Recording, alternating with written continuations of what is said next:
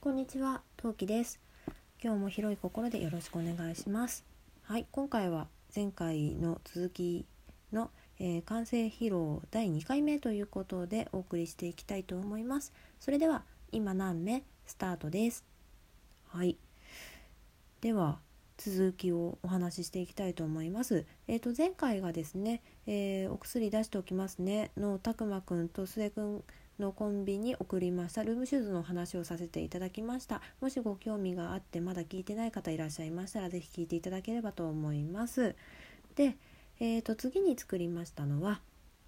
えー、と昨年の夏に編みましたえー、とショールがあるんですけどそのショールの余りの毛糸で作りました、えー白の透かしお花のベレー帽というものを編みました、まあ、要するにベレー帽ですね。を編みました。えー、とこちらは、えーコットン糸コットン毛糸という糸を使用しました、まあ、普通のなんだろう毛糸じゃなくって、まあ、コンなんであコットンなんで綿なんですけど、まあ、しっかりした感じのなんだろうふわっとしたというよりかは細めのなんかレース糸と毛糸の間みたいな糸を使用して、えー、と作りました。カノンという名前の毛毛糸なんですけどラメがちょこっとラメ糸がちょこっとね混ざっている糸になります。でこちらでまずお花のドイリーっていうのをを編みました。ドイリーっていうのはですねあの花瓶の下敷きなどにね用いる小型の敷物のことを指すそうです。まあよくは何て言うの？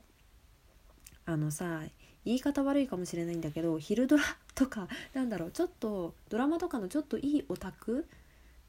によく出てくるあのなんか花瓶があってその下に敷いてあるなんかレースのひらっとしたなんだろう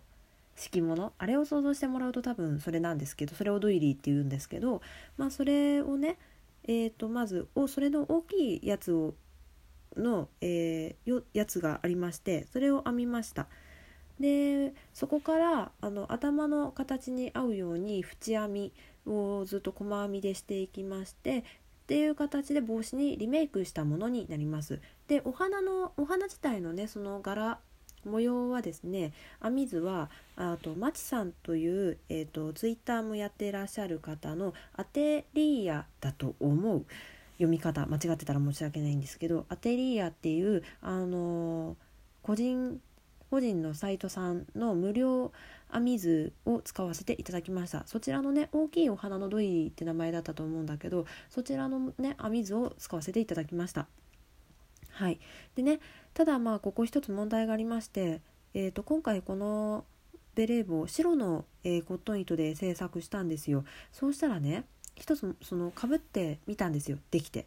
かぶってみたらさそのお花の花びらの絵部分がねモコモコモコってなるんですよ。まあ花びらの部分がちょっと厚手に編んであるというかまあ編み目の密度の問題でねちょっとなんだろうふわっとするのね。うん。でそしたらねまあそれをねかぶったわけですよ。そしたらさ給食の帽子に見えるんだよね。皆さん給食の配膳の時に給食係の人ってあの割烹着と帽子かぶりませんでした？であれのね給食帽に見えたんですよ。うん。なんかででね一回見えちゃうとずっとそれが見えるわけっすよ。やばいこれ給食帽に見える。給食帽に見える。給食帽に見えるっていうねなんか脅迫観念みたいなものがありまして。うん。ででなんかじゃあ何か飾りをつけたらちょっとそれが緩和されるんじゃないかな。と思いまして、えー、とツイッターでねあの24時間1日だけアンケートを取らせていただきました。でね飾りは4パターン考えましてでまあそれのアンケートだったんですけど一つが小花小花をねまた編んで制作しましてそれをねあの散らばせてあの帽子につけるつけるやつつけるタイプ。もう一つがビーズのみ。ビーズをねなんかパールビーズと透明ビーズをま散らばせてつけるビーズのみのタイプ。で花とビーズの両方。とあともう一つはなんかこめかみあたりにね大きめのそのお花の飾りを編みましてコサージュ的なのをね編んでそれをつけるっていうね4つのねあの選択肢でアンケートを取らせていただきました。でそしたらね、えー、とビーズのみっていうのであのご回答を皆様からいただきましてそれでねビーズをたくさんつけました。パールビーズと,、えーと、なクリアビーズとあとクリアビーズの、えーと、黄色いの着色されてる黄色いやつを散りばめま散りばめましたね。はい。パールビーズも大と小の2つのタイプで、えー、クリアビーズもね大小2つ2種類、えー、パラパラパラパラとつけました。結構な数つけたんですよね。ちょっと今手元にないんで数数えらんないんですけど。うん30個ぐらいつけたかな全部で。うんつけたと思います。まあ縁にも来るようにつけました。でまあ幼稚園のねお見送りとかお迎えの時にもかぶっていきたいなと思ったんで、まあ、あんまり可愛すぎるのもね一応来月で30になるものなのであの、まあ、まあんまり可愛すぎてもなと思って。でまあビーズだけっていうね選択を皆様にしていただいたのでなのでビーズをたくさんつけさせていただきました。はい、でこちらはですね色違いでラベンダーカラーで作れるので新しいのをちょっと作るかどうか今迷ってましてもしねなんか欲しい方がいらっしゃったりなんか他のドイリーからの派生ののなんかベレー帽を作れそうだったら作りたいなって思っているのでもしねなんかご希望があればごあの声をかけていただければと思います。うんまあうん。うんね。まあなんか作ってみたいなと思うのでよければ声かけてください。はい。はい、でこれの次に作ったものですね。もう皆さんご存知かなっていうかもうサムネにもしているんですけどこれの後に作ったのは同じカノンという、えーと、系統を使いましてむしろねこのベレー帽の余りの系統で作りました。えっ、ー、と二度寝ラジオの二度寝さんのアイコン二度羊羊ちゃん。あの羊ちゃんのマークですね。あれをね作らせていただきました。はい。えーとまあ、作った理由としましてはあの、まあ、二度寝さんとコラボするっていうのがあの決まってで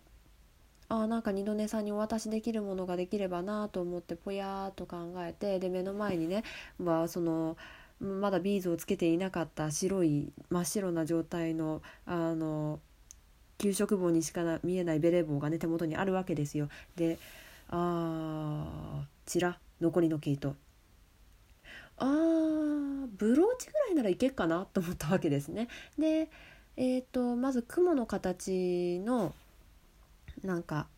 えーと、雲の形のその編み方の編み図を探しましてで最初にその雲の形の編み図を編んでみたんですけどちょっと納得のいくモコモコ感が出なかったんですよね。え、ー、とねモコモコの山が12345 56個の雲のモコモコ感のの山山のやつで最初に編んじゃってなんかイメージと違ってでもその時にモコモコの作り方がなんとなく把握したのであこれはいけるかなと思ってあの脳内で特に編み図見ずに あの作りましたら意外といい感じに作れましてあこれで行こう行こうと思って。で家にあるあの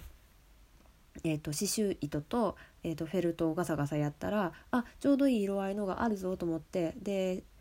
まあそれをねいい感じに、まあ、切ってで顔目と鼻がねやっぱり位置的に顔を作る分にはやっぱり大切なのでさてどうすっかなと思ってで顔のパーツは待ち針で当たりをつけてそこから刺繍糸で刺繍しました。うん、バックステイバックステッチとか久しぶりにやりましたねあとなんだっけその目とかの丸いくもこってなるようにするステッチとか久々にやりましたね。うん、でまあ足とかつけてたり耳後ろの耳ね隠れてる方の耳と耳じゃないあれ角か。角とかがねあのやっぱり後ろが見えちゃうとそれはそれでちょっとみすぼったらしいなと思って。でまああのシール裏がねシールになってるタイプのあの白いねフェルトが手元にあったんですけど、まあ、それ使ってあこれでねあの裏地でとして隠せれば大丈夫だなと思ってでそれをペタッとその雲の形に切ってペタッと貼ってでえーと、キーホルダーにするかブローチにするかですごい迷ったんですけどちょっとブローチにするにはちょっとパーツそのブローチパーツ部分が足りなかったのであのもう本当に申し訳ないんですけど安全ピンが手元にあったのでああなんかねそういうなんだろうハンドメイド作家さんだとよくブローチ作ってる方だとね確実に出てくるあのおしゃれなねブローチピンとかじゃなくて本当に申し訳なかったんですけど安全ピンであのその白のねそのあのペタって貼れるタイプのその残りのフェルトをちょこちょこっと切ってそれでペタッと貼ってでえっ、ー、とまあブローチにしてお渡ししました。はい、もしねラジオトーク会のオフ会なんかがねこの先もしもしももしも開催されて二度寝さんが参加する折にはもしよければつけてていただければななんてちょっと淡い期待なんかをしたりしています。はいそんなわけでね今回はカノンというコットン系統を使いまして、えーと、制作しました。で今現在そのまあ